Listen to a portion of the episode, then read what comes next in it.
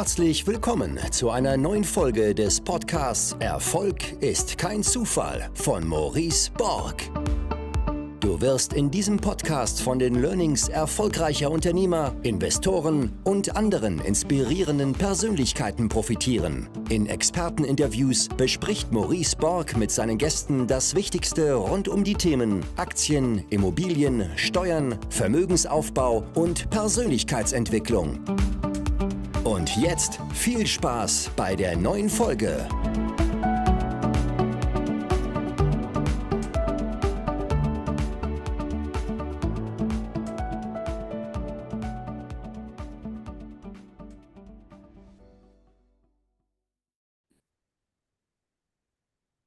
Herzlich willkommen zu einer neuen Folge des Podcasts Erfolg ist kein Zufall. Heute mit einer meiner Mentoren. Äh, das weiß ich gar nicht, ob er das weiß, aber äh, für mich, äh, Christian, bist du, bist du sowas wie ein Mentor die letzten Jahre. Hab dich mal 2015 kennengelernt und freue mich erstmal, dass du heute mein Gast bist. Herzlich willkommen.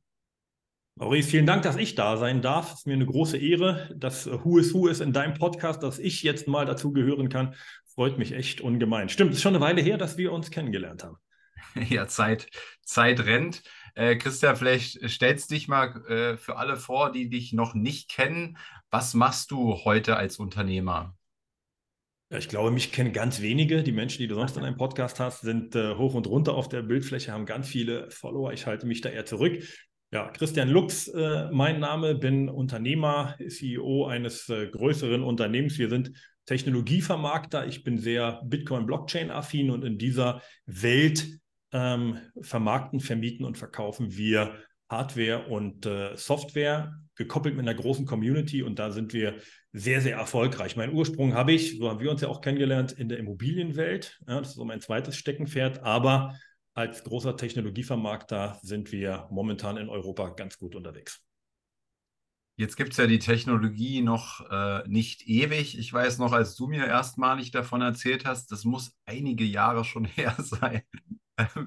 ich habe, ich hab, muss man sagen, leider nicht investiert in Bitcoin und Co. Äh, muss man auch leider sagen. Ja. ähm, wie, vielleicht kannst du noch mal einen kurzen Abriss geben. Ähm, was hast du davor genau gemacht und wie bist du äh, zu diesem ganzen Bereich überhaupt gekommen? Also unternehmerisch kann man ja nicht sagen. Selbstständig bin ich äh, in den 90er Jahren geworden, 1996, habe da klassisch angefangen bei einem ähm, Strukturvertrieb in der Versicherungswelt, ja, so wie das alle äh, jungen, dynamischen Menschen irgendwann mal machen wollen, irgendwas verkaufen, damit sie mehr Geld verdienen. Das war bei mir halt die Versicherungswelt. Und äh, da bin ich gestartet in den 90er Jahren, habe das vier, fünf Jahre gemacht und habe dann seit dem Jahr 2000 mich eigentlich begeistert für Immobilien ja, habe da angefangen, auch klassisch als kleiner Immobilienverkäufer meine erste eigene Wohnung gekauft, habe dann gesagt, wow, wenn das so gut funktioniert, dann sollten auch andere Menschen davon erfahren und habe dann angefangen, ähm, dem einen oder anderen eine Kapitalanlage-Immobilie zu verkaufen, habe ganz, ganz wenig selbstgenutztes verkauft, weil ich da drin jetzt keinen Sinn gesehen habe als Investment und es auch anstrengend, weil jeder ähm, eine andere Fliese und eine andere äh, Fußbodenauswahl treffen möchte. Es war nicht meins. Ich war fokussiert Kapitalanlage, quadratisch praktisch gut damit Geld verdienen. Das habe ich dann seit dem Jahr 2000 gemacht. Und im Jahr 2015 kam ein guter Freund auf mich zu äh, und sagte, Mensch, wir kennen uns schon zehn Jahre, du bist in der Immobilienwelt relativ erfolgreich. Ich habe das verfolgt, du hast viele Angestellte, ihr seid mittlerweile, waren wir dann nicht mehr nur ähm, Immobilienverkäufer, sondern haben als Bauträger agiert, haben selber angekauft, saniert und wieder verkauft. Und der hat mir dann meinen ersten Taler geschenkt. Äh, ich habe jetzt leider keinen auf meinem Schreibtisch, so einen Bitcoin, ja, äh, so einen klassischen goldenen Bitcoin. Er hat gesagt, Immobilie ist schön, ja, Sachwert sollte man auch immer haben, aber du musst jetzt mal die Perspektive wechseln und du musst mal ein bisschen digitaler denken und du musst mal Bitcoin kaufen. Und als er mir das gesagt hat, war der Bitcoin-Kurs bei 356 Dollar pro Bitcoin. Und äh, es war mein teuerstes Jahr, weil ich habe gesagt, nee, ich bin da sehr geradlinig, ich bleibe bei der Immobilie. Dann hat er versucht, mir das Ganze zu erklären. Bin ja sehr einfach strukturierter Mensch, habe nicht gleich alles verstanden, war mir zu technisch. Und äh, dann habe ich ihn wieder ziehen lassen. und bin dann ein Dreivierteljahr später tatsächlich äh, das erste Mal losgegangen und habe meine ersten Bitcoins gekauft. Und dann Gott sei Dank äh, ein bisschen mehr davon. Und äh, ja, habe seitdem 2016 ähm, Bitcoin lieben gelernt, die digitale Welt lieben gelernt, aber jetzt nicht nur als Coin, sondern mich intensiv mit der Technologie und so weiter dahinter beschäftigt. Und äh, habe dann so ein bisschen den Rückzug angetreten in der Immobilienwelt, habe eigene Immobilien ähm, veräußert, ähm, eine ganze Menge Immobilien veräußert. Ähm, Ländereien möchte ich sagen, Wohnungen, äh, Häuser verkauft und ein bisschen mehr in die digitale Welt investiert. Weil ich davon überzeugt war, physisch so wie es ist und ähm, wenn wir uns unsere Welt jetzt angucken, glaube ich auch nicht, dass unser Papiergeld eine Zukunft haben wird. Das habe ich damals schon erahnt, sage ich mal. Und äh, ja, habe dann ein bisschen verstärkt auf dieses Pferd gesetzt. Bin immer noch äh, immobilienaffin, aber in meiner äh, Brust schlagen halt zwei Herzen. Zum einen Immobilie als Sachwert und als Investition äh, und zum anderen die digitalen Assets. Ja. Und äh, aus dem Kollegen ist ja dein Geschäftspartner auch geworden und ich weiß, der hat mal ganz teure Edeka-Einkäufe gemacht, ne? Genau. Mein Geschäftspartner, ähm, wir haben ein Unternehmen zusammen gegründet und ähm, ja, zu der Zeit auch. Ich habe viel Geld zur falschen Zeit, also wie wir alle, glaube ich, im Leben viel Geld zur falschen Zeit ausgegeben. Ich habe äh, Schuhe gekauft, die haben 600 Euro gekostet, äh, handgeklöppelt äh, in Berlin. Ähm, und äh, ich glaube, die haben 600 Euro gekostet. Und die habe ich gekauft bei einem Bitcoin-Kurs von 1000 Euro pro Bitcoin. So. Und wir hatten aber auch schon Zeiten, da war der Bitcoin auf 60.000 und diese Schuhe habe ich auch noch. Wenn du jetzt äh, rechnest, äh, solche teuren Schuhe hat, glaube ich, keine Frau in ihrem Kleiderschrank. Und mein Geschäftspartner, wie gesagt, du konntest seit 2016 bei einer großen Lebensmittelkette ähm, konntest du schon deine, deine Lebensmittel mit Bitcoin bezahlen. Ja? Und äh, dann hat er halt jedes Wochenende seine äh, Lebensmitteleinkäufe für sich, seine Frau und vier Kinder in Bitcoin bezahlt. Und der Lebensmitteleinkauf war immer 100, 200, 300 Euro für ein Wochenende für so sechsköpfige Familie. Dann hast du halt einen oder einen halben Bitcoin bezahlt. Und ich habe ihn irgendwann gefragt, Mensch, mein Lieber, hast du denn alles zusammengerechnet, was du ausgegeben hast? Da sagt er, ja, 36,8 Bitcoin. Wenn wir es heute hochrechnen bei einem Kurs, wo wir jetzt sind, 25.000, ja, dann ist eine ganze Menge Geld äh, investiert worden in Lebensmittel. Also ganz oft ist es ja im Leben so, du verkaufst die Immobilie zur falschen Zeit und merkst zehn Jahre später, was hätte ich dafür noch bekommen? Oder eine tolle Uhr oder ein äh, wertiges Auto. Und so war es mit Bitcoin auch. Bei Aktien ist ja dein Favorite. Bist du auch manchmal viel zu früh, weil du denkst, ah, da passiert eh nichts mehr. Ähm, gibst dir die Dinge weg und sagst dann 15 Jahre später, ja, so schlecht wäre das mit einer großen Tech-Aktie vielleicht nicht gewesen, die noch zu behalten. Also da kann man sich im Nachgang immer ärgern. Aber ich sehe das immer als Erfahrungen. Wir lächeln beide darüber und sagen, ja, es hätte uns schlimmer treffen können. Ähm, es ist ja noch ein bisschen was vorhanden davon. Ne? Und äh, sag mal, du hast erzählt, du hast im Strukturvertrieb äh, ganz jung angefangen, ähm, ja, um, ähm, um, um, an Geld zu kommen. Ähm, äh, wolltest du früh im Leben ähm, viel Geld haben? Wolltest du Millionär werden? Was war so dein Antrieb ganz am Anfang? Ich habe ja eine klassische Ausbildung gemacht. Ich bin ja ähm, Konstruktionsmechaniker. Das heißt, blaue Latzhose an, äh, lebender Kran. Äh, bin ich auf der Baustelle bei Minusgraden und bei plus 40 Grad rumgesessen und habe äh, schwere Metallteile irgendwo rangebohrt oder rausgerissen. Ähm, und da habe ich während meiner Lehre in den ersten zwei Jahren, habe ich für mich festgestellt, das ist nicht meins. Ich kam von einer Sportschule, habe mich selber nie um eine Ausbildung gekümmert, hatte so einen sogenannten Laufbahnberater der hat gesagt, Christian, wir müssen gucken, was du machst, was willst du machen? Und ich gesagt, ja, was Handwerkliches. Ja, habe mich nie einen Wunsch geäußert oder hatte nie eine Vorstellung, was ich werden will. Da bin ich als lebender Kran auf der Baustelle gelandet ähm, und habe die schweren äh, 120er Doppel-T-Träger umhergeschleppt. Ähm, und dann stellst du dir die Frage, und habe ich mir die Frage gestellt, willst du das jetzt dein Leben lang machen? Bei minus 10 Grad am offenen Feuer dich in der Mittagspause aufwärmen oder bei 40 Grad auf dem Dach verbrennen und ein Schweißgerät unterm Arm zu haben? Und da habe ich sehr, sehr früh gemerkt, innerhalb der ersten zwei Jahre meiner Berufsausbildung mit unter 20, ja, wie alt war ich? 16, 17 wahrscheinlich, denn ich habe auch nur hm, die Schule bis zur 10. Klasse besucht, weil ich danach gesagt habe, ich weiß nicht, ob ein Abitur wichtig sein wird, ich müsste eher Geld verdienen. Sehr zum Leidwesen meiner Eltern. Ich bin also nach der 10. Klasse von einer Sportschule gegangen, habe dann mich beraten lassen und habe einen handwerklichen Beruf gemacht. Habe dann aber gleich gesagt, das kann es nicht für immer sein und habe nach zwei Jahren Berufsausbildung schon unter, der, äh, unter dem Tisch in der Berufsschule habe ich schon äh, Magazine gelesen, Wirtschaft, ähm, das von der IHK, wie mache ich mich selbstständig und so weiter. Das habe ich schon mit äh, 16 Jahren, habe ich äh, sowas schon gelesen und habe gesagt, das kann es nicht sein. Ähm, und habe mich nebenher selbstständig gemacht mit einer Veranstaltungsagentur. Das war so mein erster Step. Ja, ich äh, war partyaffin und habe gesagt, wie die ich kenne, verdienen am Wochenende richtig Geld, wenn alle feiern gehen. Und dann habe ich eine Veranstaltungsagentur aufgemacht mit 17 Jahren, bin auch das letzte Jahr nicht in meiner Berufsschule gewesen und habe mich auf eigene Kosten zum letzten Tag der Prüfung angemeldet, äh, bin mit 2,5 rausgegangen, habe irgendwann meinen Abschluss noch gehabt, hatte aber schon ein Unternehmen, wo ich mit 18 dann, weiß ich noch wie heute, meinem 18. Geburtstag die ersten großen Verträge unterschrieben habe für, darf man auch sagen, 150.000 D-Mark äh, Kosten, Verbindlichkeit und große Events äh, gemacht habe. Das war so mein erster Step. Also um die Frage zu beantworten, ich wusste, ich möchte nicht mein Leben lang für andere arbeiten. Die Wahl, die ich im Beruf getroffen habe oder die mein Laufbahnberater nach der Sportschule für mich getroffen hat, war falsch. Es war nicht meins. Ja, Vorteil, ich weiß, wie man jetzt einen Akkuschrauber festhält, aber das wissen viele andere auch. Und schweißen werde ich jetzt auch nicht mehr in meinem Leben so viel.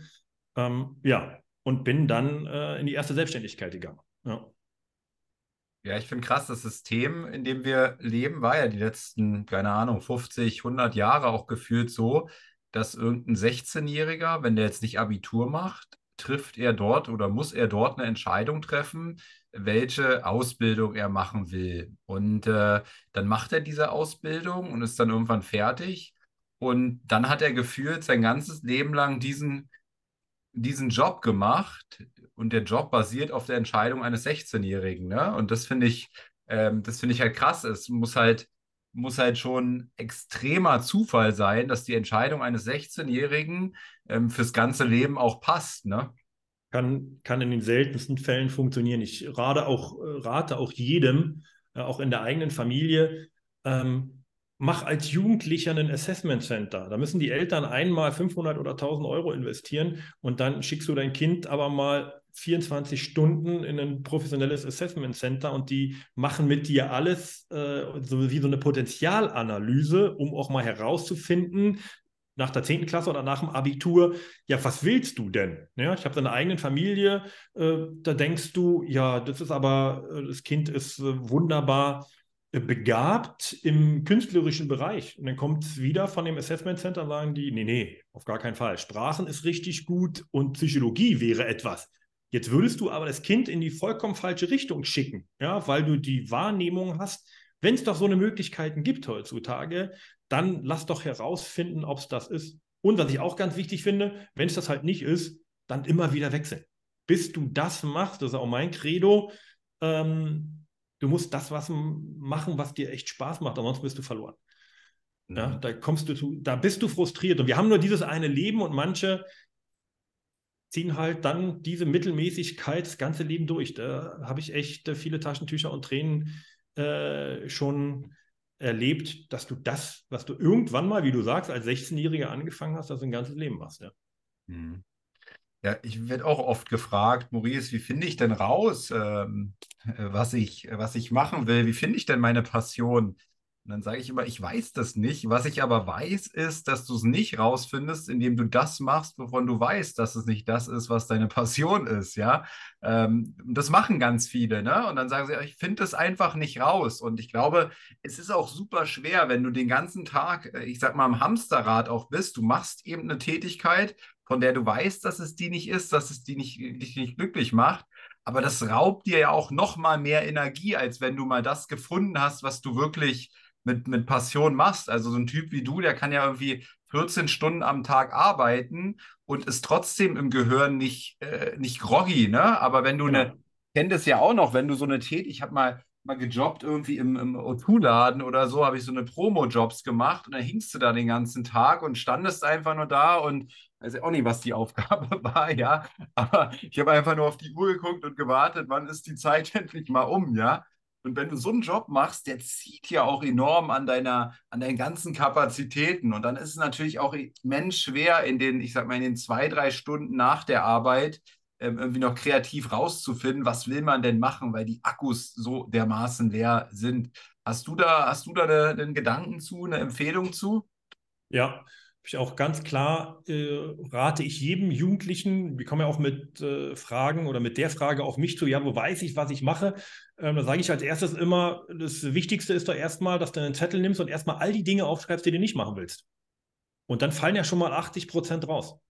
Ja, weil sie sagen immer, ja, wenn ich äh, das oder das, nee, jetzt schreibst du erstmal ein A4-Blatt. All die Dinge, die für dich nicht in Frage kommen, die du in deinem Leben nicht machen möchtest. Ich möchte nicht mit Tieren, ich möchte nicht mit einem Bagger, ich möchte nicht Polizist werden oder, oder schreib schon mal die ganzen Dinge auf einen Zettel. Und dann bleibt eine Handvoll übrig. Und da musst du dich reinstürzen und musst alles mal für eine Woche oder zwei Wochen machen. Ja, Try and Error, da musst du das probieren. Es ist doch wichtiger, jetzt lieber ein Jahr für Try and Error auszugeben und zu probieren und sich auszuprobieren und dieses eine Jahr dafür aufzuwenden, ist ja keine Verschwendung, aufzuwenden, das Richtige zu finden. Ja, 80 Prozent schließt du aus, mit den 20 Prozent ähm, probierst du dich aus über ein halbes Jahr. Und ja, es ist kein verschenktes Jahr, sondern es ist elementar entscheidend für den Rest deines Lebens. Weil dann findest du das, wo du sagst, ey, das mache ich gerne und dann ist ja kein Arbeiten. Wir beide arbeiten ja nicht. Äh, wir beide ähm, haben einen schönen Tag, weil wir Dinge machen, die uns Spaß machen. Ja, und äh, wenn das jeder für sich hinkriegt, ist die Welt im Übrigen auch eine bessere, weil wir haben viel mehr Menschen, die mit guter Laune, mittlerweile lebe ich ja nicht mehr in Deutschland, aber wir haben viel mehr Menschen, die mit guter Laune über die Straße laufen. Das ist in Deutschland relativ selten mittlerweile, nicht nur weil das Wetter schlecht ist, sondern weil die Menschen Dinge machen, die ihnen keinen Spaß machen. Ja, glaube ich. Und äh, jetzt nochmal zurück zu deiner Geschichte. Ähm, also es war eben, ähm, es war eben in allererster Linie dieser Impuls, das, das, das, das, das zu finden, was dir Spaß macht. Es war nicht der Impuls, ähm, viel Geld zu verdienen. Kam das irgendwann dazu? Und das war schon so eine Mischung. Ich würde lügen, wenn ich sagen würde, ja, das Geld hat mich nicht interessiert, ja, weil dann wäre ich ja Surflehrer geworden. Ja. Surfen finde ich auch ganz gut, da verdienst aber nicht viel Geld, hätte den ganzen Tag in der Sonne sein sollen, sondern ich hatte schon den Antrieb relativ früh. Ähm, ich weiß nicht, wann das entstanden ist, aber für mich stand immer klar, du musst jetzt und für einen Zeitraum einfach die Hacken mehr in den Teer knallen und du musst jetzt ein bisschen mehr machen, temporär. Ob das für 10, 20, 30 Jahre war oder sein wird, kann ich nicht einschätzen. Auf jeden Fall war mir klar, nicht bis 67 oder 65.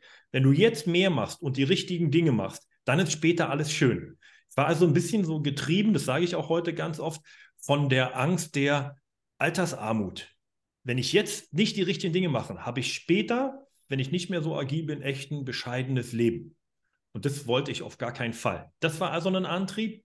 B, ähm, höre ich, glaube ich, ungern auf andere Menschen, dass die mir sagen, hier, mach mal das, fahr mal dahin, mach mal dieses. Das hat mir widerstrebt von Anfang an. Und ich habe festgestellt, und es hat was mit Selbstwertgefühl zu tun, dass ich eigentlich zu schade bin für die blaue Latzhose. ja, also ein Typ wie ich, hört sich arrogant an, aber ich habe gesagt, das kann es ja nicht sein. Ich jetzt hier 50 Jahre in der Latzhose? Nein. Also das waren so, glaube ich, die drei Komponenten, die ich erkannt habe. Und äh, hat, sich, hat sich an deiner Position, an deiner Einstellung zu Geld jetzt was verändert im Laufe der Jahrzehnte? Ähm, es ist immer leichter, positiv darüber zu sprechen, wenn du es hast. Ja, sagst du immer, ja, das wird ja auch ganz oft behauptet, dass die Menschen, die jetzt ein zweites Konto haben, weil auf dem ersten schon eine Menge ist, ähm, dass man dann sagt, ja, die haben ja leicht reden, weil der hat ja jetzt ein gewisses Vermögen oder ein gewisses Geld. Dann sagt er natürlich, Geld ist nicht wichtig. Aber die Einstellung hat sich bei mir nicht geändert. Sie hat sich verstärkt, dass es heute wichtiger denn je ist, gut aufgestellt zu sein. Und Geld, Vermögen, das muss ja nicht immer Cash auf dem Konto sein, sondern Vermögen äh, generell ist heute wichtiger denn je. Es ist für mich nach wie vor in Papierform habe ich nicht so viel, aber gedruckte Freiheit, wenn wir das Geld in der Hand haben. Und du kannst natürlich alles damit machen. Und für mich ist was Tolles zu sagen, bei einer Stiftung, wir schicken Geld. Wenn ich äh, andere Personen habe, die irgendwie meinen Support brauchen, menschlicher oder wirtschaftlicher Natur, du kannst helfen, du kannst Benachteiligten helfen, du kannst was verändern, du kannst anderen Menschen Jobs geben, weil du ein Unternehmen hast. Also Geld ist elementar wichtig. Nicht, dass ich zum Fenster rausschmeiße oder einen XXL-Lebensstandard habe. Mir geht es mega gut, ja, der ganzen Family.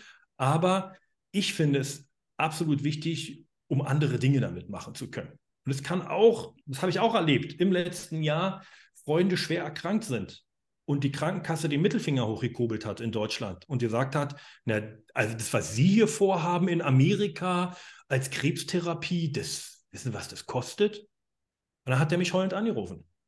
Heute ist er geheilt, aber er war nicht in Leipzig ja, oder sonst wo beim Arzt, sondern er hat was Alternatives gemacht, was sechsstellig Geld gekostet hat.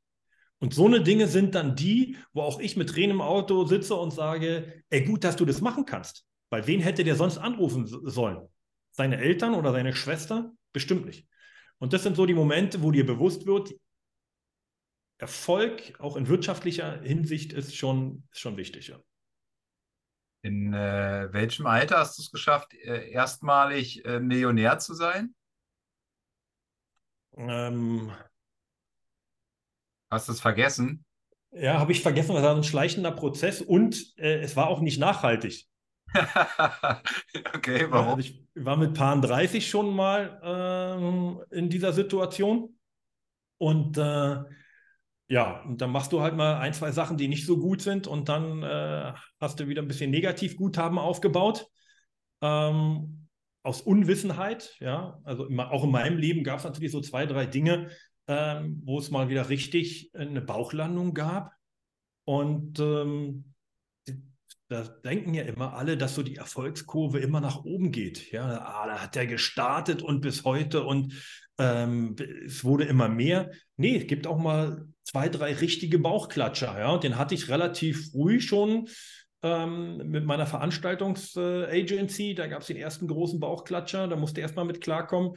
Dann gibt es den mit Paar 30, wo du das erste Mal netto siebenstellig bist äh, und dann ein paar äh, strategische Fehler machst und mit falschen Leuten zusammenarbeitest und dann äh, ein bisschen Geld wieder weg ist. Ja, aber jetzt so, ähm, wenn man die 40 erreicht hat, die grauen Haare immer mehr werden, macht man die Dinge nicht mehr und jetzt ist es natürlich ein bisschen nachhaltiger, weil ich die Dinge auch ähm, anders angehe andere Partner mittlerweile habe und andere äh, Strategien habe. Ich sage mal, das ist nicht mehr so viel operative Hektik dabei, nicht mehr so viel Dynamik. Man überlegt manchmal länger und manchmal trifft man die Entscheidung auch schneller. Und all das führt dann dazu, dass du sagen kannst, so in den letzten fünf Jahren, äh, Jahren steigend ähm, ist da eine ganze Menge Positives passiert. Und äh, aus dem Hafen, das kann ich heute sagen, ähm, da fährt man jetzt auch nicht mehr raus. Ja, also das kann, das kann nicht mehr passieren, dass äh, jetzt nochmal ganz, ganz komische Dinge passieren. Dazu bin ich mittlerweile, und das hat sich, glaube ich, grundlegend geändert, ein bisschen mehr so im mehr Kontensicherheitsmodus, dass man doch so ein bisschen mehr äh, Safety First jetzt macht. Ja. Mhm. Und aus den Bauchklatscher, Bauchklatschern, ich würde es immer ähm, Krisen nennen, ja, die du hattest in deinem Leben, ähm, was waren daraus so deine, deine wichtigsten Erkenntnisse? Gerade hast du schon so ein bisschen angedeutet, ähm, Auswahl der Geschäftspartner, was gibt es da so zu nennen? Ähm, na, oftmals entsteht ja aus der Euphorie heraus, ähm, du guckst dir die, die Geschäftsmodelle nicht richtig an, du guckst dir die Geschäftspartner nicht richtig an und triffst oftmals aus einem Bauch heraus eine Entscheidung. Und äh, ich bin sehr, wenn man Struktogramm betrachtet, äh, sehr rotorientiert. Und äh, da ist man relativ schnell dabei und sagt, ja, machen wir zusammen. Ja, heutzutage schaltet man schon mal mehr die Taschenlampe an und sagt, du, kann das überhaupt funktionieren? Hol mir mal ein bisschen mehr Hintergrundinformationen, mach mal ein bisschen mehr Research. Kann das sein? Ist das so?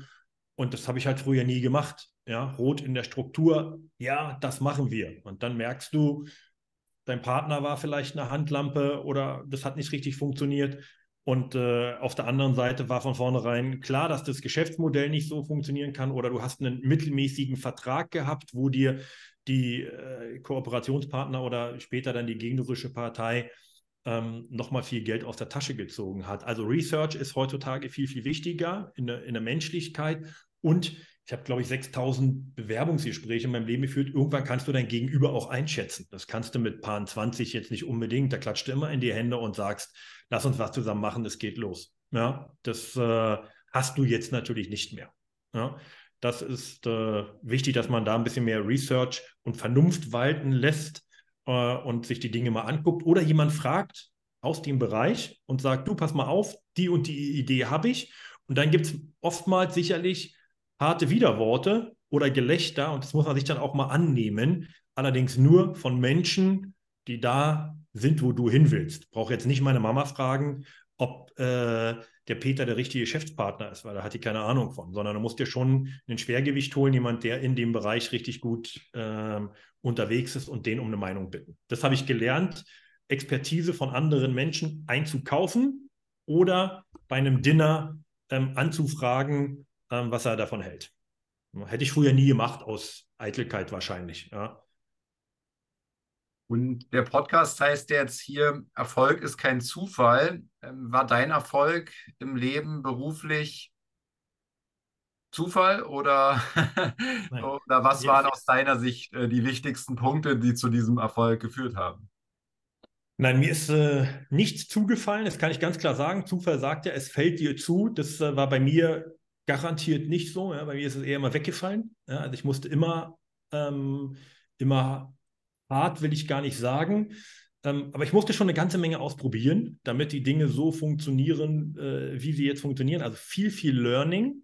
Für mich war, waren die letzten 25, 26 Jahre des, der Selbstständigkeit, war ja für mich jetzt nicht ähm, war eine schmerzhafte Erfahrung, sondern es war durchweg Learning. Ja, und mit, dem, mit den grauen Haaren, die ich heute schon habe, ähm, steht jedes graue Jahr, äh, jedes graue Haar für ein Jahr oder für eine Geschichte, die ich erzählen kann, wie es nicht geht. Ja, und in meinem, in meinem Homeoffice hier könnte auch ein Bild da hinten dranhängen, wie es nicht geht, weiß ich sehr gut oder weiß ich selber. Ja, ähm, und wenn du das weißt, kannst du auch immer sagen, wie es dann letztendlich geht. Also mir ist nichts zugefallen. Ich glaube, so meine ich habe so zwei Tugenden und ich glaube, das sind äh, Disziplin und äh, Hartnäckigkeit. Das sind so die beiden Dinge, mich kriegst du halt nicht, äh, mich kriegst du halt nicht tot. Ja, wenn bei mir was nicht geklappt hat, dann kommt so bei mir dieses jetzt erst recht Mentalität.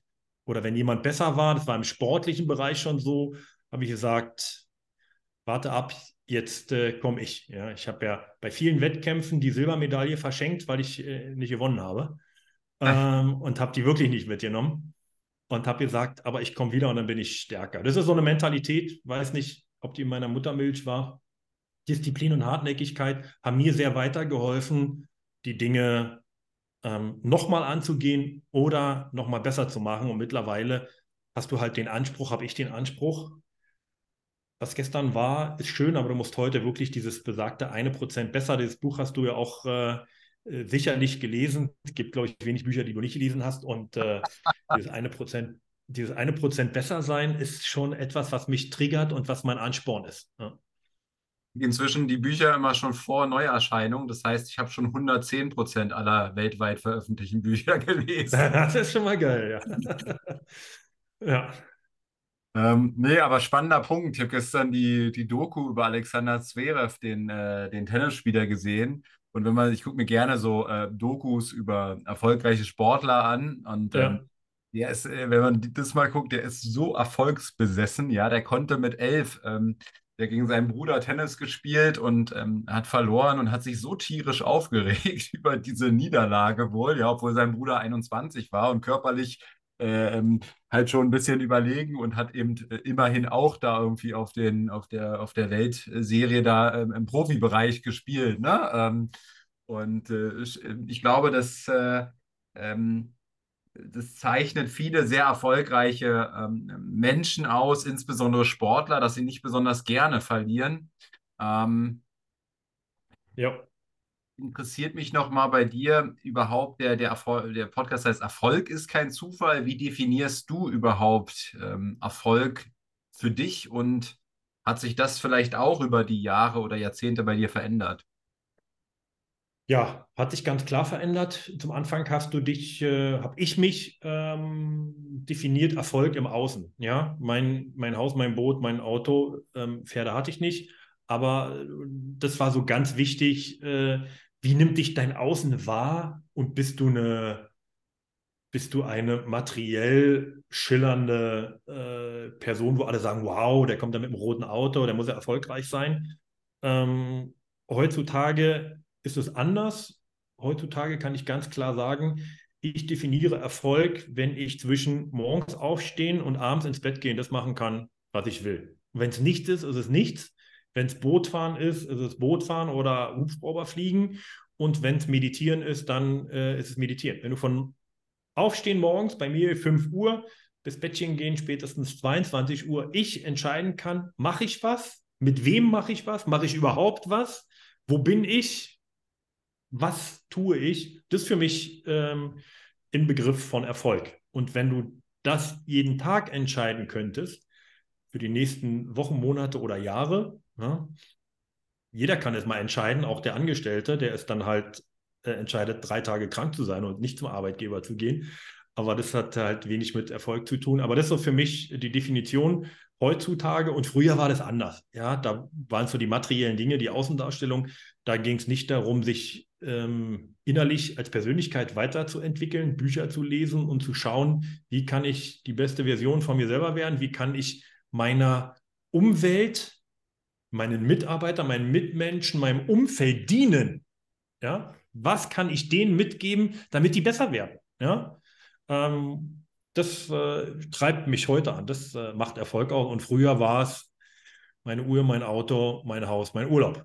Ja, das äh, hat man alles, aber würde ich jetzt nicht mehr in den Vordergrund stellen. Kannst du mir auch Uhren, Autos, Häuser wegnehmen, das äh, interessiert mich nicht mehr, weil eine innere Stärke da ist. Ja, wird ja oft gesagt und das würde ich unterschreiben, kannst auch heute alles wegnehmen, weil ich habe. Lass uns in drei Jahren wieder einen Podcast machen. Ich bin wieder da und wahrscheinlich stärker als jetzt. Jetzt eine amerikanische Sendung, wo sie das dann im Selbstexperiment machen. Ähm, ich glaube, die sagen, sie werden in drei Monaten wieder Millionär oder in sechs. Ähm, mhm. spannendes Experiment. Ja. Wie lange würdest du brauchen? Na, ich denke ein Jahr. Ja, okay. Und was würdest du machen? Na, ich hätte schon wieder ähm, das, was ich jetzt mache, ähm, die digitale Welt, ähm, die Technologie dahinter, äh, die digitalen Assets. Ähm, das wäre etwas, was ich machen würde. Auch jetzt bin ich ja unternehmerisch nicht nur in dem Bereich tätig, das ist mein, mein Kern. Ähm, ich würde damit starten und würde dann aber relativ schnell auch Beteiligung an Unternehmen versuchen zu erwerben. Ja, ähm, das habe ich ja jetzt in den letzten Jahren auch gemacht und äh, nicht mit, nicht mit Aktien, sondern mit richtigen Unternehmensbeteiligungen und äh, würde also starten in der ähm, Kryptotechnologie wieder, würde da ganz schnell wieder Deals machen, würde Hardware kaufen, würde die für mich arbeiten lassen ähm, und mit dem, was dann da rauskommt, würde ich dann ähm, bisschen streuen, würde vielleicht wieder die erste Immobilie kaufen, Unternehmensbeteiligung kaufen und so weiter und so fort schlau ist man ja tatsächlich dann, wenn man begriffen hat, dass man mit den Dingen, die man tut, sein Geld arbeiten lässt und so wenig wie möglich selbst macht. Das muss man ein Jahr mal machen, ja. Aber das glaube ich auch, dass die Möglichkeiten heute sind so stark wie noch nie. Gell? Meine Jugend, ich bin ja ein paar Jahre älter als du, aber wenn ich zurückdenke, da gab es nicht die Möglichkeit, wie man es heute oft sagt, ja, lass mal dein Geld für dich arbeiten. Ja, das gab es ja nicht. Da war immer klar, ähm, du musst morgens aufstehen, hart arbeiten und wenn du Glück hast, noch ein bisschen Öl finden, dann kannst du reich werden. Ja? Das ist ja heute ganz anders. Ja? Wir selbst kennen äh, 16-Jährige, 20-Jährige, die einen Business Case haben, was gnadenlos funktioniert, weil die die richtigen Dinge tun. Ja? Das ist auch so ein Credo von mir, was ich ganz vielen Menschen immer versuche mitzugeben. Ja? Ähm, du musst die richtigen Dinge tun und du musst die Dinge richtig tun. Ganz viel Halbherzigkeit ist heute. Die Leute wissen nicht, was sie machen und wenn sie es machen, machen sie es noch halbherzig. Was soll denn dabei rauskommen? Gar nichts. Das ist zum Scheitern verurteilt. Das machen sie dann aber eine Zeit lang. Und dann wundern sie sich aber, warum sie nicht erfolgreich sind. Und dann sagen sie die, nee, Selbstständigkeit, das brauchst du alles nicht machen, funktioniert nicht, habe ich alles schon probiert. Nee, du hast die falschen Sachen gemacht und du hast sie noch labidar äh, halbherzig gemacht. Ja? Das ist, glaube ich, äh, auch ein wichtiger Punkt. Jetzt kam mir gerade ein Gedanke nochmal zu deiner Definition ähm, zum, zum Thema Erfolg. Ähm, jeden Tag frei entscheiden zu können, was man macht, wann man es macht und so weiter. Ähm, jetzt hast du gleichzeitig aber auch gesagt, äh, mein Tag beginnt um 5 und hört um 22 Uhr auf. Das klingt ja schon nach einer, nach einer straffen Struktur. Ich glaube, der ein oder andere, der jetzt hier zuhört, wird sich denken, also wenn ich jeden Tag bestimmen könnte, was ich mache, wo ich mache, wann ich es mache, mit wem ich es mache und ob ich es überhaupt mache, dann würde der Tag zumindest nicht um 5 Uhr beginnen. Warum ja. ähm, beginnt dein Tag um 5 und hört um 22 Uhr auf? Ähm, also du kannst ja immer nur eines. Entweder bist du der äh, frühe Vogel, ja, der den Wurm fängt, ähm, aber der frühe Vogel wird abends auch von der Katze gefangen. Ja, zumindest, äh, wenn du nicht mehr so wie du 30 bist, sondern ähm, 47 und ein paar graue Haare hast, dann kannst du nicht ganz früh und ganz spät. Also äh, war für mich klar, ähm, du kannst nur eins und ganz spät ist nicht so meins. Ja, da bin ich nicht produktiv. Ähm, und ich habe für mich einen guten Rhythmus gefunden. Ähm, das kalte Duschen habe ich ja auch wegen dir angefangen, ähm, weil du mal, ähm, glaube ich, ein Buch vorgestellt hast ähm, von Wim Hof. Und ähm, für mich ist es absolut effektiv, morgens Dinge für mich zu tun. Ich rede nicht davon, dass ich um fünf arbeite, ja, sondern da sind wir ja von der Denke relativ gleich unterwegs. Ich finde es toll, da brauche ich nicht mal unbedingt einen Wecker, äh, im Sommer schon gar nicht, wenn ich um fünf aufstehen kann, wenn ich dann ähm, mich ähm, mit mir selbst beschäftige, ein bisschen ähm, Breathwork mache, ähm, morgens schon als erstes, richtige Atmung, dann ist Bewegung ganz wichtig, dann ein bisschen Yoga machen auf äh, mein neuestes äh, Gimmick ist eine Nagelmatte. 20 äh, Minuten da drauf zu legen. Ja, kann man auf der Nagelmatte auch äh, atmen. Dann ein bisschen im Buch zu lesen, ähm, in die Berge, auf den See zu gucken, hier in der Schweiz und mal für mich zu sein. Diese Zeit, das ist Luxus, das haben die Leute nicht. Die stehen morgens um halb acht, schlagen die hektisch die äh, Bettdecke nach rechts, gehen nicht kalt duschen, gehen gar nicht duschen, ziehen sich ihre Klamotten an, laufen zum Bus und starten in ihren Tag. Das ist ja kein Leben. Ja, und diese Zeit vorne ist eine bewusste Entscheidung von mir, ja, diese Stunde will ich haben und will was für meinen Körper machen. Ja, und ähm, glaube, dass mit den Dingen, die man da morgens macht, ähm, bin ich ausgeglichener. Glaube, werde ein paar Jahre älter werden als der eine oder andere. Ja, rührst du noch das eine oder andere Pulver an, nimmst das eine oder andere äh, Tablettchen und tust mal was für dich. Wir sind ja nicht auf der Welt, um nur zu arbeiten, sondern du musst ja mit dir zufrieden sein, musst für dich etwas tun, damit du vielleicht länger am Leben bist wir wollen ja nicht der Reichste auf dem Friedhof sein und deshalb äh, habe ich schon vor, nochmal 40 Jahre da zu sein und dafür muss man ein bisschen was tun. Und mir fällt aus Gewohnheitsgründen nicht schwer, morgens aufzustehen. Das ist eine Gewohnheit. Aber ich kann halt, ich bin um 22 Uhr nicht mehr der, der nochmal duschen geht und sagt, wir treffen uns um 11 Uhr im Club. Äh, das wird schwierig, da müsste ich Mittagsschläfchen machen, glaube ich. Ähm, also bin ich der, der für äh, früh aufsteht. Ja. Und sag mal, jetzt hört wahrscheinlich auch der ein oder andere junge Mensch äh, zu, der vielleicht die Ambition hat, auch finanziell frei zu werden, auch diese Definition von Erfolg, die du gegeben hast, zu erreichen und will das Ganze vielleicht nicht erst mit 70 erreichen, weil es gibt ja auch bei Instagram immer so Bildchen, keine Ahnung, wenn du 200 Euro in einen ETF MSCI World tust und jetzt lang genug wartest, sagen wir mal 45 Jahre, dann werden daraus eine Million Euro. Die eine Million Euro sind in 40 Jahren äh, von der Kaufkraft her wahrscheinlich so wie heute 200.000, aber das ist ja erstmal egal, ja, in diesem Bildchen. Aber auf jeden Fall ähm, weiß ich nicht, ob dieses, äh, dieses Bildchen dann so wirklich motiviert ähm, für das Leben. Ähm, was würdest du raten, um das vielleicht schneller zu erreichen? Ähm, klingt ein bisschen abgedroschen, ist aber in der Tat so. Du musst für was brennen, so wie ich es am Anfang gesagt habe. Du musst erstmal was finden, okay, ähm, weil es kommen auch schwarze Tage. Du musst also erstmal was finden, was willst du tatsächlich machen. Da musst du ein bisschen selektieren. Nimm da die angesprochene Liste, schreib alles auf, was du nicht machen willst. Ähm, und dann fang an, eine Mischung aus ähm, eigenem, äh, aus eigenem Tun, einem Business zu machen, was du dir vorstellen kannst, äh, was gut ist und regelmäßige Investitionen äh, zu tätigen. Ich bin kein Freund davon, äh, am Minimallimit zu leben und immer zu sagen, ja, ich laufe jetzt lieber, anstatt mit dem Bus zu fahren, weil kann ich Geld sparen. Ähm, aber ich würde relativ ruhig schon anfangen, natürlich in von mir aus drei verschiedene Assetklassen ähm, zu investieren. Das würde ich immer parallel machen, auch immer von unabhängig von meinem Business. Ob ich angestellt bin, ob ich selbstständig bin, ich würde relativ früh anfangen, eigentlich per sofort. Es geht heute alle mit geilen Apps, ähm, wo du jeden Monat was investieren kannst. Das würde ich auf jeden Fall machen. Ähm, und würde dann mir einen, äh, eine Selbstständigkeit oder ein Business suchen, entweder wo ich in kürzester Zeit relativ schnell lernen kann bei jemand anderem, dafür entlohnt werde und dann Copy und Paste nachmachen oder besser machen kann. Das würde ich machen. Ja? Irgendwo in die Lehre zu gehen, was mich interessiert, ob es jetzt ein Broker ist oder ob es jetzt ähm, eine IT-Bude ist oder, oder, oder, was ich dann für mich shiften kann und besser machen kann, um mir da die Skills anzueignen über ein, zwei, drei Jahre. Aber es muss was sein, was dir richtig Spaß macht. Das ist, glaube ich, das Wichtigste.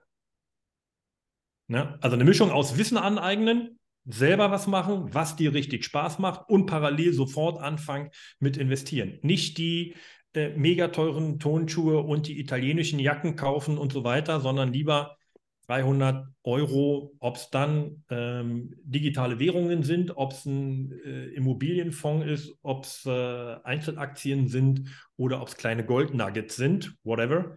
Aber damit würde ich äh, per sofort starten. Meine meine Devise ist immer so früh wie möglich, aber mit einer absoluten Beständigkeit. Ja. Und in deinem Leben hat Verkauf ja auch immer eine tragende Rolle gespielt. Ähm, auch heute arbeiten ja sehr viele Verkäufer auch äh, für dich und dein Unternehmen. Ähm, ich werde oft gefragt, wie man diese Fähigkeit am besten erlernen kann. Und deswegen will ich dir diese Frage einfach mal weiterreichen. Ähm, wie habe ich es gelernt? Ich äh, durfte die ersten Wochen und Monate in meiner Finanz, äh, in meinem Finanzdasein damals immer mitlaufen. Bei meinem Mentor, der hat gesagt, du machst erstmal gar nichts, du rührst einfach nur im Kaffee und hältst den Mund. ja, und du sagst gar nichts. Und wenn der Kunde wieder raus ist, dann können wir uns austauschen. Ähm, Im Verkauf ist, glaube ich, das Wichtigste, dass wir ähm, zwei Ohren und einen Mund haben was bedeuten soll, wir sagen weniger und hören mehr zu. Und die meisten Menschen im Verkauf sind nicht in der Lage zu hören, was der Gegenüber sagt, sondern sie wollen sich ihr Produkt präsentieren, ohne Luft zu holen, erzählen dem anderen immer, wie toll sie sind, wie toll das Produkt ist, dass es nichts anderes gibt und so weiter, holen nie Luft und überrumpeln den Kunden und haben vielleicht entweder gibt der Kunde auf aus Mitleid oder will ihn loswerden und äh, zeichnet dann den Auftrag. Also ich würde mir jemanden suchen, wo ich erstmal ein halbes Jahr mitgehe, der richtig gut ist äh, und die Grundsätze des Verkaufens ähm, mir in der Praxis reinziehe von einem richtig guten Mensch. Parallel würde ich mir so die Grundtechniken würde ich mir immer online besorgen. Da gibt es ja gelbe, rote und blaue Trainer draußen mit verschiedenen Logos, wo man sich einen raussucht, der gut zu einem passt. Da würde ich erstmal einen Verkaufscoach ähm, mir digital reinziehen. Würde gucken, okay, was sind so die Basics? Ja, wie machst du die Gesprächseröffnung? Was ist eine offene Frage und so weiter und so fort? Das kannst du lernen. Welche Farbe das Logo hat, muss jeder für sich entscheiden, welcher Coach passt zu mir. Dann live mitgehen bei irgendeiner Gesellschaft in der Branche, wo du mitmachen möchtest und bei den Besten mal ein halbes Jahr mittappen und alles hören. Ja, und zwar einer, der schon mal 20 Jahre verkaufen kann. Und dann geht's los. Und dann musst du so ein paar, äh, wie gesagt, zuhören ist das A und O. Und äh, auch dort, wie für den Rest des Lebens, die Qualität der Fragen bestimmt die Qualität der Antworten. Das ist im Verkauf ganz wichtig. Sage weniger, höre mehr zu. Stell, wenn du die Fragen stellst, die richtigen Fragen, dass du die richtige Antwort bekommst, wo der Kunde sich am besten ähm, das Produkt selber verkauft. Und wenn du das kannst, ja, und das alles komprimiert, kriegst du in einem Jahr hin, nimmst du ein sehr, sehr guter Verkäufer. Die Mischung aus besorg dir digitales Wissen von einem Online-Coach, der zu dir passt, geh ein halbes Jahr mit einem mit, der 20 Jahre im Verkauf unterwegs ist und schreib dir dann hinter die Ohren, dass die Big Points sind. Ähm, betrachte den Kunden so, dass du dich immer in die Rolle des Kunden reinversetzt. Ja? Als ich dir die erste Wohnung, kann man glaube ich sagen, die erste Wohnung, die du überhaupt gekauft hast, hast du glaube ich von mir äh, gekauft ähm, als Kapitalanlage. Und da muss man sich dort die Frage stellen, jetzt muss ich mich reinversetzen in den mir gegenüber sitzenden Maurice. Will der jetzt ein ganz großes, einen ganz großen Fachvortrag, den hast du von mir auch nicht bekommen, wo ich gesagt habe, ja, du musst noch hier und äh, Paragraph 7h oder 7i und Abschreibung so und das habe ich alles nicht erzählt. Und ich habe gesagt, das investieren wir. Bei dir sind das Finanzamt und der Vermieter, die bezahlen deine Bude ab. Ja, dein Eigenanteil ist der und wenn wir aus 100.000 200.000 machen können in einem Zeitraum von 15 Jahren, weil die anderen beiden mit abbezahlt haben, dann wäre es eine gute Sache für dich. Ihr habt ihr aber nicht einen Fachvortrag gehalten. Die meisten fangen an, mit einem Fachvortrag, ohne die Vorteile auf einen Punkt zu bringen, irgendwas zu erzählen. Mein Tipp kann nur sein, versetz dich immer in die Lage deines Gegenüber. Will der den Scheiß, den du jetzt erzählst, hören und bringt es ihm, bringt es ihn eine Entscheidung näher, dass er das macht?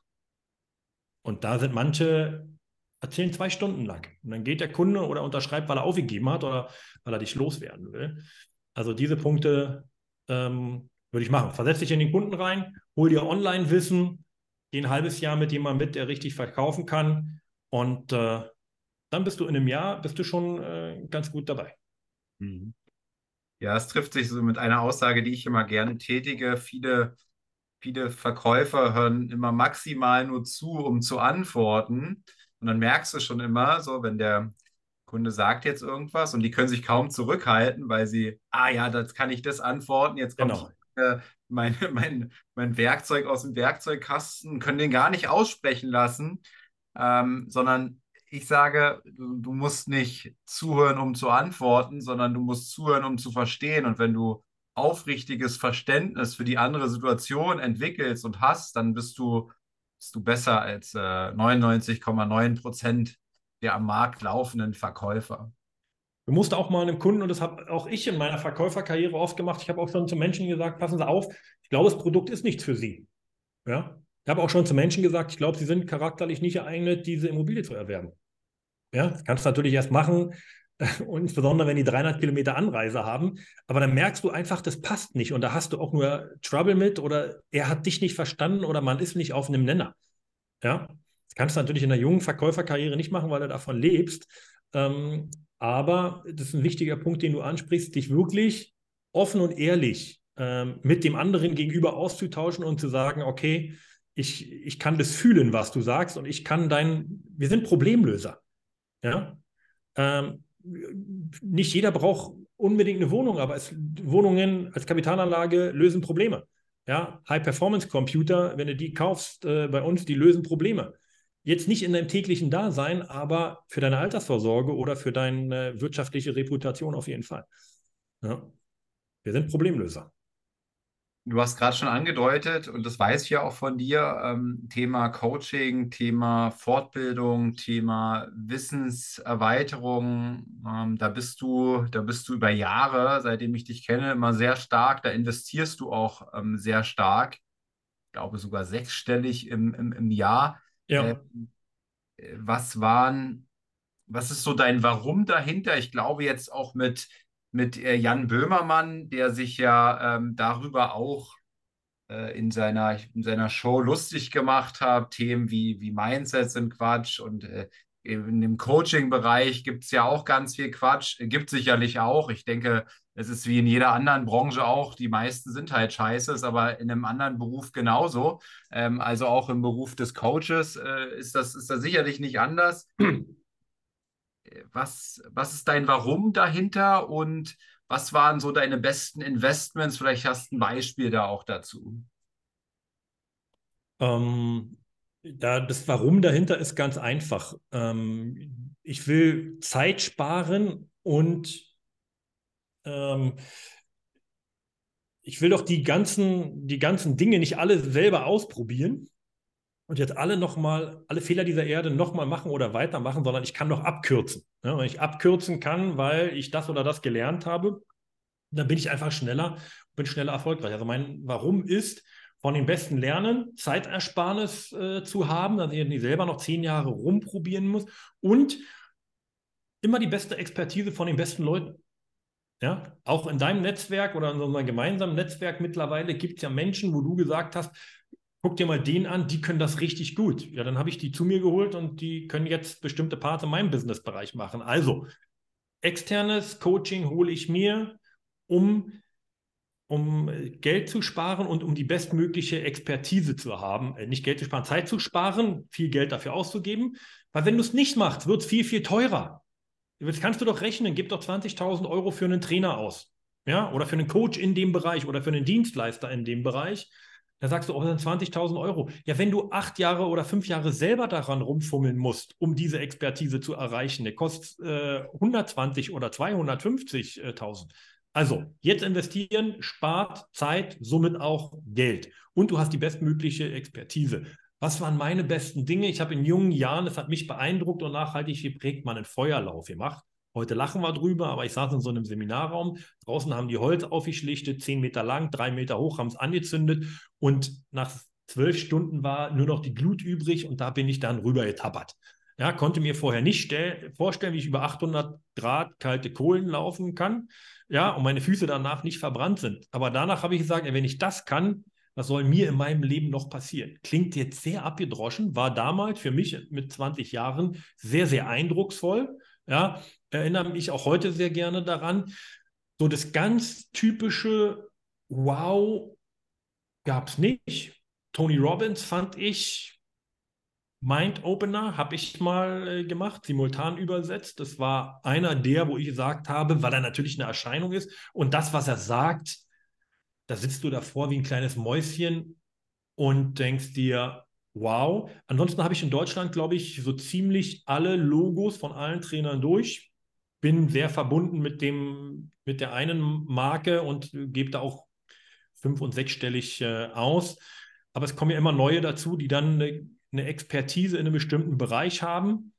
Ähm, früher habe ich das nur im Mindset-Bereich gemacht, habe für mich dann aber erkannt, du musst den Besten haben im Bereich der Steuern, du musst den äh, Besten haben im Bereich der Digitalisierung, du musst den Besten haben im Bereich Social Media. Das heißt, ich habe jetzt ein buntes Putpuri von Menschen, von Unternehmen, in die ich jährlich investiere, immer sechsstellig, um mich selber und meine Unternehmen nach vorne zu bringen. Das Wissen nehme ich, gehe in mein Ziellevel rein und sage, pass auf, ähm, du kannst das jetzt noch buchen, buch dir bei dem Trainer das nehme auch die Persönlichkeiten des C-Level aus meinem Unternehmen, den ermögliche ich, an diesen Dingen teilzunehmen und bezahle es als Unternehmer noch, weil ich möchte, dass äh, bei mir wirklich Menschen arbeiten, die sich permanent äh, weiterentwickeln und nicht im Mittelmaß sind. Also diese Investition, ich würde lieber ein Auto verkaufen und äh, die nächsten 100.000 Euro ins nächste Jahr oder 200.000 Euro ins nächste Jahr Wissen investieren, weil das bringt dich dazu, dass du im übernächsten Jahr drei neue Autos kaufen kannst. Äh, du hast ja schon gesagt, du bist in die Schweiz ausgewandert. Das ist noch gar nicht so lange her, glaube ich. Ähm, anderthalb Jahre jetzt, ja. Anderthalb, so schnell geht es wieder. Ähm, äh, was waren die Gründe für dich für diesen Schritt? Ähm, das gute Wetter, die Berge, ähm, ein Gespräch mit meinem Steuerberater. Ähm, aber vordergründig, und das war ausschlaggebend, dass ich äh, zwei Unternehmungen hier habe, ähm, zwei Aktiengesellschaften, ähm, die ich verantwortend ähm, hier leite. Ja, und da musst du hier sein. Ja? Da kannst du nicht immer pendeln, immer die 1000 Kilometer. Also rechtlich geht es schon gar nicht. Du kannst hier nicht eine Gesellschaft haben, äh, verantwortend ähm, und dann in Deutschland sein. Das war also so der, der erste Step. Und drumherum kam natürlich dann die absolute Lebensqualität äh, hier.